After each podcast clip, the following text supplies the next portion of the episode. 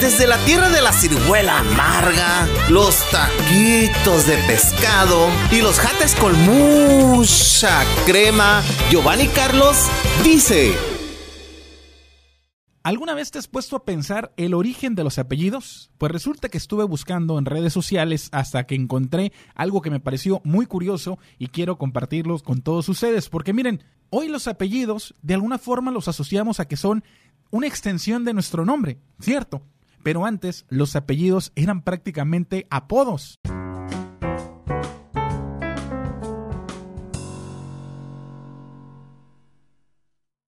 En la antigüedad no existían los apellidos, y como ejemplo podemos tomar la Biblia. A los personajes del Antiguo y Nuevo Testamento se le conocía solo por su nombre, en el caso de Abraham, Moisés, Pedro, Juan, Mateo, Jesús, María, José, quien usted guste y mande. No había tal cosa como Abraham Pérez, Mateo Delgado o José García.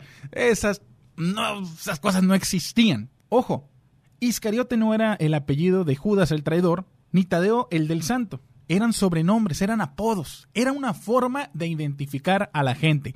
Y vámonos con el origen. Fíjense que con el tiempo las comunidades se poblaban cada vez más y más y de momento surgían las dudas. Por ejemplo, alguien decía, llévale este mensaje a Juan. Y alguien decía, ¿qué Juan? Juan, eh, puta. Y ahí surgía el principal pedo, ¿no? ¿Cómo identificar a un Juan del otro? ¿Cuál Juan? Y la gente te decía, Juan, el del Valle. Es ahí donde surgieron los apellidos. Así lo explicaban para distinguirlo del otro Juan, a lo mejor el Juan del Monte, ¿no? Y justamente ahí fueron naciendo los apellidos. En este caso, los apellidos, por ejemplo, del Valle, del Monte, tan comunes hoy en día, surgieron como el resultado del lugar de donde vivían estas personas. Estos, por decirlo de alguna forma, se llamaban apellidos topónimos, porque la toponomía estudia la procedencia de los nombres propios de un lugar en esa misma categoría están los apellidos, por ejemplo, Arroyo, Canales, Costa, Cuevas, Peña, Prado, Rivera, que hacen referencia a algún accidente geográfico. Ávila, Burgos, Logroño, Madrid, Toledo, que provienen de una ciudad en España. Eran formas en las cuales se catalogaba a la gente. No como hoy en día, ¿no? Que tenemos una pinche generación de cristal y si a alguien le dices gordo se ofende, si a alguien le dices preto se ofende, si a alguien le dices blanco se ofende y bueno, es un soberano desmadre con esto de los apodos, sin embargo, así surgieron los apellidos.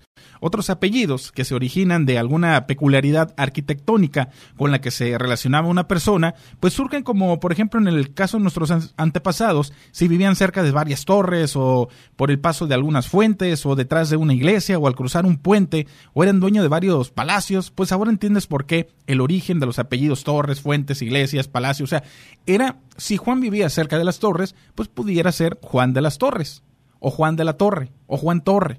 Eran formas, repito, insisto, eran apodos con los cuales se podía identificar a la gente. Derivado de esto, sería importante que te pongas a pensar cuáles son tus apellidos. Es posible que hayas tenido algún ancestro que tuviese algo que ver a lo mejor con la flora y la fauna y quizás criaban corderos, cosechaban manzanas o tenían una finca de ganado y de ahí los apellidos Cordero, Manzanero, del Toro, bueno, los oficios o profesiones del pasado también han producido mucho los apellidos de hoy día. ¿Conocen, por ejemplo, ustedes una persona que se apellide labrador, pastor, monje, herrera, eh, criado o vaquero? Pues ya sabes a qué se dedicaban tus antepasados durante la Edad Media. Otra de las cosas curiosas es que una forma de crear apellidos era con base a alguna característica física o un rasgo de su personalidad o de un estado civil. Si no era casado, entonces era soltero. Si no era gordo, era delgado. Si no tenía cabello, era calvo. Si su pelo no era castaño, era rubio. Y si no era blanco, era moreno. Si tenía buen sentido del humor, pues era alegre. Si era educado, era cortés. Y así fueron surgiendo algunos apellidos. Por ejemplo, hay muchas personas que se apellidan Hernández Martínez, o sea, estos apellidos que terminan en es. Esta es una procedencia de las más curiosas, la de estos apellidos que terminan en EZ, como Rodríguez, Martínez, Jiménez, González, entre otros muchos que abundan entre nosotros los hispanos. Y fíjense, aquí un caso curioso. El origen es muy sencillo. EZ, o sea, es, significa hijo de.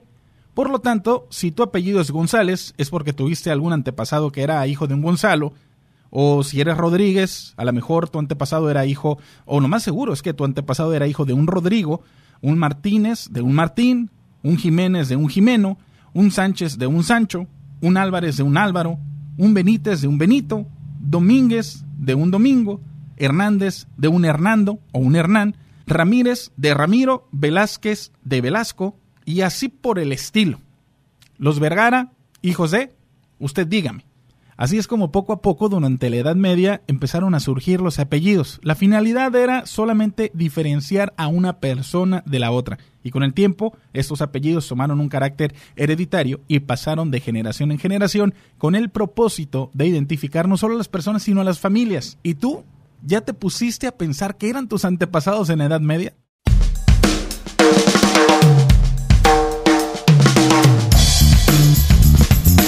Giovanni Carlos dice.